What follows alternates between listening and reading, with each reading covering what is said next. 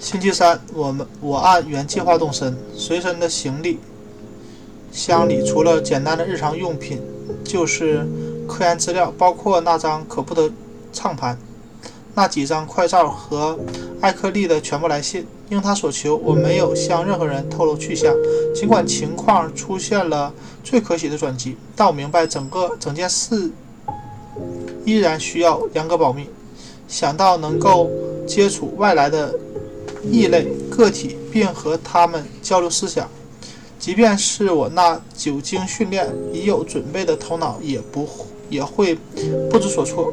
我况且如此，全然不知情的普罗大众又会有什么样的反应呢？真不知道，在我心中占据上风的究竟是恐惧，还是对冒险的期期盼。我在波士顿换车，踏上向西的漫漫旅程，离开熟悉的地区，窗外的风景越来越陌生。沃尔赫姆、康克德、阿耶、费奇伯格、加德纳、阿斯索尔。我那班车晚了七分钟抵达。格林菲尔德向北去的短途列车也同样推迟出发。我匆匆转车，列车在午后的阳光中隆隆驶入我多次读到但从未前往的那片土地。这片土地，我突然有一种难以窒息的怪异感觉。我从小到大一直居住在南部靠近海岸的机械化和都市化区域。相比之下，这里的新英格兰地区更加原始，遵守古风，是祖辈生活过的地方。没有外国人和工厂的烟烟雾，没有广告牌和水泥道路，是现代文明尚未染指的地区。这里或许还有薪火相传的土著居民，他们深深扎根于此，是这片土地扎结出的真实的果实。这些土著居民继承了怪异的古老记忆，为极少有人提及的。诡异而离奇的信仰，提供了肥沃的土壤。偶尔能看见蓝色的康尼沃格河在阳光下瑟瑟发生辉。离开了洛斯菲尔德，跨过康涅狄格河之后，前方涌现啊，浮现出了郁郁葱葱的神秘群山。列车员巡视车厢时，我得知终于来到了佛蒙特州。他建议我将手表回拨一小时，因此，因为北部山区并不使用新推行的夏季夏令时，我按他说的将表拨表针回拨，感觉仿啊，却像将日历往回翻了一世纪。列车沿河而行，对岸。河对岸是新罕布什尔州。我看见旺塔斯迪蒂奎特峰的陡峭山坡越来越近，那座山也是奇异的、古老传奇的汇聚之处。没过多久，列车左侧开始出现街区、街道，右侧的河流中出现了一座苍翠小岛。人们纷纷起身排队，准备下车。我也跟了上去。列车稳停，我很快就站在了布莱特尔伯罗车站的。底棚底下，我的视线扫过接人的车辆队伍，一时搞不清哪一辆是艾克利的福特车。我还没，我还，我没等，啊，还没等我走过去仔细端详，就有人认出了我。一位先生走过来向我伸伸出手，问我是不是阿卡姆的阿尔伯特恩·威尔马斯先生，但他明显不是艾克利。他和照片中头发斑白。留着胡须的艾克利毫无相似之处，他年轻，年纪更轻，更像个城里人，一朝时髦，只留着一撮黑色的小胡子。他说话彬彬有礼，带着一丝奇异而令人不安的熟悉熟悉感，但我怎么也想不起来曾在哪听过这个声音。他一边打量我，一边打量着他，一边听他解释，说自己是我未来的东道主的朋友，代替艾克利从汤森德过来接我。他说艾克利突然哮喘发作。无法在室外长途奔波，好像好在情况并不严重，因此拜访计划不需要有任何变动。我看不出这位诺伊斯先生，他是这么介绍的，知道多少艾克利的研究和发现，但他漫不经心的举止让我认为他是个相对而言的局外人。想到艾克利多么热爱隐居生活，我不禁惊讶于他居然也也有能够随时帮忙的朋友。不过疑惑归疑惑，我还是没有拒绝他的邀请，坐上了他的车。按照艾克利的描述，我以为是来接，我以为来接的会是一辆陈年小车，但这辆是一辆啊，但这却是一辆。宽敞而完美无瑕的新款轿车，显然是诺伊斯自己的，挂着马赛诸塞州的牌照，上面有那年令人发虚的神圣鳕鱼图案。据此得出结论，这位我这位向导只是夏天暂居汤森德地区。诺伊斯坐在我。身旁的司机座位立即立刻启动引擎。我很高兴他没有滔滔不绝地聊个没完，因为莫名的紧张气氛使我不使我不怎么想说话。我们开上一段斜坡，右拐，右转拐上主道。小镇在下午的阳光中显得美丽无比。它像儿时记忆里新英格兰的古老城市那样打着盹儿，屋顶、塔尖、烟囱和墙砖一同构成的。轮廓触动了我内心深处的旧日心弦，我仿佛站在一片魅惑之地的门口，即将穿过层层叠叠、绵延不断的时光积淀。在这个地方，古老而奇异的事物能够自由自在地生长和停留、逗留，因为它们从未受过任何打扰。轿车驶出布莱特尔伯罗，受到。约束的不祥感觉越来越强烈，车窗外的乡野峰峦叠嶂，郁郁葱葱的花岗岩陡峭耸立威严威严，簇包的拥簇包围，暗示着阴森的秘密和从古老残存至今的某些存在，很难确定他们对人类是否怀有敌意。有一段路程，我们顺着一条宽阔但不深的河流前行。我的同伴说，这河是西河，这就是西河。我不禁打了个冷战，寒战，想起了报纸上的文章：洪水过后，正是这条河里，有人见到了蟹状啊螃蟹状怪物的恐怖尸体。周围的乡野变得越来越偏僻，人烟稀少。来自古过去的古老桥廊。惊悚地架在像山野之间，接近废弃的铁路与河流平行，似乎在喷吐肉眼几乎可见的荒凉气息。偶尔能看见醒目得令人畏惧的山谷，悬崖拔地而起，峰顶叠刺攀比的青翠树木之间，能看见新英格兰险峻的灰色原始花岗岩。深谷之中，野性难驯的溪流载着千百座人见人迹罕至的山峰中难以想象的秘密，向大海奔涌而去。时而有半遮半露的狭窄岔路，蔓延伸向茂密的森林。自然精灵也许就成群结队地出没于参天古树之间。望着这一切，我不由得想起了艾克利驾车驶过这条路时曾经受到的某些诡异力量的滋扰。此刻，我无疑也体会到了他的感受。不到一小时，我们就来到了别具风味的秀丽的小镇努凡。人类通过征服和彻底占有，圈出了自己的世界，而这里就是我们与已知世界的最后联系。在此之后，我们就将。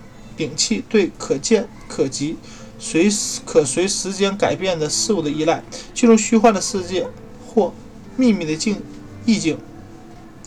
断带般的小路带着几乎能被察觉到的蓄意和任性，在渺无人迹的峰岭和荒凉萧瑟的山谷之间起伏绵延。埋除了发动机的声音和偶尔一闪而过的。偏僻农庄的微微响动，传进我耳朵的只有深暗森林中无数隐蔽泉眼涌出陌生溪流时的吱吱水声。突然隆起的低矮山丘是那么逼迫和阻紧促，真让人透不过气来。他们的阴峻、险峻和突入，都超过了我建立在他人见闻上的想象，与我们熟悉的平凡的客观世界毫无共同之处。在那个无法攀爬的陡峭上，在人类从未涉及、涉足的、涉足过的茂密的森林中，似乎栖息着不可思议的诡异生物。就连山丘本身的轮廓也像是拥有被遗忘了亿万年的怪异意义，仿佛是传说中的泰坦族留下了巨型象形文字，其荣光只存在于最稀奇的梦境深处。过去的所有传说、亨利·艾克利的信件和物品中令人震惊的全部推论，此刻源源不断地从记忆中涌出，紧张的气氛和愈加强烈的。险恶感变得难以忍受。这场探访的目的，此行所证实的那些恐怖事意识，突然一下一同向我袭来。刺骨的寒意几乎浇灭了我对离奇事件的研究热情。向导大概注意到了我心神不宁。随着道路越来越偏僻和崎岖，车开得越来越慢和颠簸，掏耳三言两语的随口闲谈变成了滔滔不绝的演说。他讲述了这片乡野的美丽和怪诞，显示出他颇为熟悉我未来东道主的民俗研究。从他彬彬有礼的提问中显示，啊，显然看得出他知道我是出于科学目的而来，也清楚我携带着颇为重要的资料，但没有表露出他了解艾克利已经触及了多么深奥和可畏的知识。他的举止是那么的镇定自若。教育良好，令人愉快。他的话按理应按理说应该能够安慰我，让我冷静下来。但奇怪的是，随着我们颠簸着驶向未知的荒僻山林，我的不安情绪却越来越严重。有几次，他似乎在套我话，想知道我究竟研究了多少这里的可怖可怖秘密。他的说话声音带给我模糊的熟悉感。逗弄得我简直有些沮丧。他每说一句话，熟悉感就更加强烈一分。这绝不是什么普通或正常的熟悉感，而是他很有教养的声音本身并没有什么特别之处。不知为何，我将他与某些被遗忘的梦噩梦联系在一起，总觉得要是想起来的话，反而会发疯。假如我能找到一个像样的借口。恐怕会立刻掉头回家。很可惜，我不能这么做。况且抵达艾克利住处后，和他进行一场冷静的科学交谈，无疑将大大有助于稳定我的情绪。另外，我们翻山越岭，穿越的这片醉人土地拥有的美丽自然风景，其中蕴含着某种奇特的镇定力量。时间在山野迷宫中迷失了自我，仙境般的鲜花海洋在四周绵延伸展。消逝的岁月的美好也重新展现。灰白色的小树小树林，毫无瑕疵的草地，草地边缘处开着欢快的秋日花朵。参天古树组成的树林之间点缀的小小的棕色农庄，背后是悬崖的陡峭的悬崖，而陡峭上遍布芬芳的野蔷薇和青翠的草丛，就连阳光也透着超自然的魅力。笼罩这片地区的空气也似乎与众不同。我只在意大利原初主义画家作品的背景中见过这种魔幻风景风光。索多玛和利昂纳多构思过这种宏大的风景，描绘在文艺复兴时期的穹顶上，但也只是在只是远景。而此刻，我正置身于这一幅风景画之中，我似乎。在他的魔法里得到了一些自生下来就知道的遗传自先祖的东西，一些我始终在徒劳无功地寻找的东西。车开上一段斜坡，拐过一个大弯，突然停下了。在我的左边，延伸到了路边的草坪，修剪得整整齐齐，刷成白色的石块垒出一道边界。草坪尽头是一幢两层半的白色房屋。尺寸和雅致的外观，在这片地区难得一见。屋后右侧的仓谷谷仓，柴房和磨房用拱廊连在一起，我立刻认出这就是我收到的照片中的那座房屋。随即毫不惊讶地见到新镀铁皮的路边的邮箱上写着“亨利·艾克利”的名字。屋后隔着一段距离是一片树木稀少的沼泽地。在过去是一座山峰，山坡上森林茂密，峰顶的树木参差不齐。我知道，那就是黑山的山连山山端山巅。我已经爬到了它的山半山腰，我正要下车去拿行李。伊诺斯请我稍等片刻，他向他先向艾克利通报一声，我说在别处还有重要的事情，实在无法多做停留。他沿着小径急急忙忙地走向。屋子，我走下车，想活动一下脚脚腿，为漫长的对谈做好准备。来到艾克利在信中描绘的令人毛骨悚然的围攻现场，我的紧张和不安再次攀升到了顶点。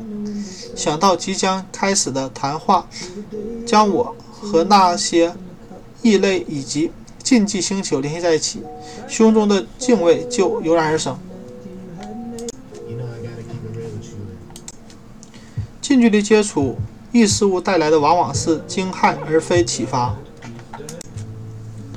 近距离接触异事物带来的往往是惊骇而非启发。想到经过充满恐怖和死亡的无月夜晚后，艾克利就是在这段土路上发现了可怖的。印痕和恶臭的绿色液体，我的心情自然不可能变好。不经意间，我注意到了艾克利的守门犬似乎都不在附近。外来者与他讲和后，他就立刻卖掉了那些狗吗？换的是我，这份和平的信心恐怕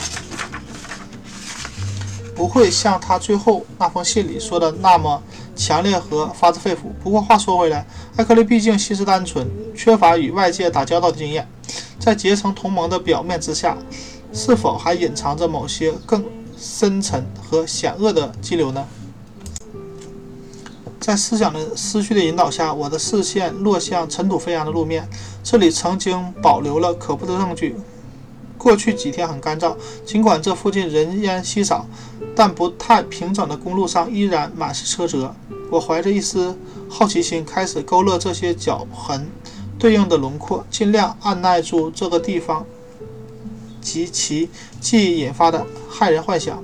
在安静如葬礼的死寂之中，在遥远溪流的隐约流淌声之中，在苍翠的群山之中，在挤满狭隘地平线的密林峭壁之中，潜伏着某些险恶和令人不快的东西。就在这时，一幅画面跳进了我脑海。使之前模糊不清的威胁和离奇念头都变得微不足道，毫无意义。我之前说过，扫出路面上的各式各样的痕迹时，只出于一些懒散的好奇心。但突然之间，这份好奇心被令人无法动弹的切实恐怖抹杀得一干二净。尘土中的印痕乱七八糟，相互交叠，不太可能吸引我随意扫过的视线。但我不喜。不肯安息的神经在屋前小径与公路相交的地方注意到了某些细节，绝望但确凿地意识到了这些细节令人恐怖的含义。哦，要不是我曾一连几小时凝视艾克利信件给我的外来者的转印照片，恐怕也不可能认出这是什么。我太熟悉这些丑陋的鳌爪。留下的痕迹了，无法辨认其前进方向。这个特征代表着绝非地球生物的恐怖。就算上帝垂怜，我也不可能看错。客观证据就摆在我眼前，顶多三小时前留下了至少三个印痕，清清楚楚的在进出艾克利的家庞杂而模糊的脚印之间，嘲笑着神明。来自尤格斯的活真菌留下了这般这些。恶魔般的印记，我及时克制住自己，没有尖声起来，尖叫起来。说到底，既然我已经相信了艾克利心中的那些话，见到这些已就是意料之中、意料之内的事情。他说已经和那些怪物讲和，那么他们中有几个拜访、登门拜访的，又有什么好奇怪的呢？但我心中升腾起的恐惧惊恐无论如何都无法得到安抚。一个人第一次见到来自宇宙深空的生物留下的爪痕，要是无动于衷才奇怪呢。就在这时，伊斯诺伊斯走出大门，迈着轻快的步伐走来。我心想，我必须控制住自己，因为这位和蔼可亲的朋友并不知道艾克利在深探索禁忌知识时获得了多么深刻和巨大的发现。诺伊斯三言两语地告诉我，艾克利很高兴，准备马上见我，但咆哮害他啊，突发害得他会有一两天无法好好接待我。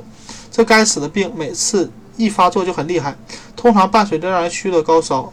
导致浑身乏力，病情持续的那几天，他的情况很糟糕，只能轻声说话，行动也变得笨拙和迟缓，脚和脚踝也肿了，所以只能缠上绷带，像个患痛风的老卫兵。今天的情况很不好，所以我恐怕只能自己招呼自己了。但他依然期待与我交谈。前厅左手边的书房，就是。所有百叶窗都拉得严严实实的房间，我在那儿可以找到他。他发病的时候必须遮挡阳光，因为眼睛会变得非常敏感。伊诺斯和我道别，开着他的车向北而去。我慢慢地朝那幢房子、那幢屋子走去。正门为我留下了一条缝儿。在进门之前，我先扫视了一圈这个整个地方。想搞清楚，这是什么让我产生了如此难以名状的怪异的感觉？谷仓和柴房看上去整齐而平常。我看见艾克利那破旧的福特车停在没有上锁的宽敞车棚里。就在这时，我突然揭开了那种怪异感觉的秘密：彻底的寂静。通常来说，一座农舍总有各种牲畜弄出来的声音，就算不是喧闹，至少也该有些响动。但这里没有一丝一毫生命的迹象。鸡和猪都去哪了？还有牛。艾克利说过他有几头牛。当然了，牛也许在草场上放牧，而狗很可能已经转手卖掉了。但听不见任何咯咯声音或咕咕声，实在太奇怪了。我没有在小径上逗留太久，而是毅然决然地走进了农舍，随手关上大门。关门让我付出了相当不一般的精神努力。此刻我被关在了室内，有一小会儿，我很想拔腿就跑。倒不是说这里看上去有多么凶险，事情恰恰相反。我觉得晚期殖民地风格的雅致门厅很有品味，没有任何异样异样之处。我很欣赏装饰所表现出来的良好的修养。不，让我想逃脱的是某些很难说清的微妙感觉。也许是我认为自己闻到了异常的气味。但另一方面，我很清楚，哪怕是在最光鲜的古老农舍里，闻到了腐烂的气味，也再正常不过。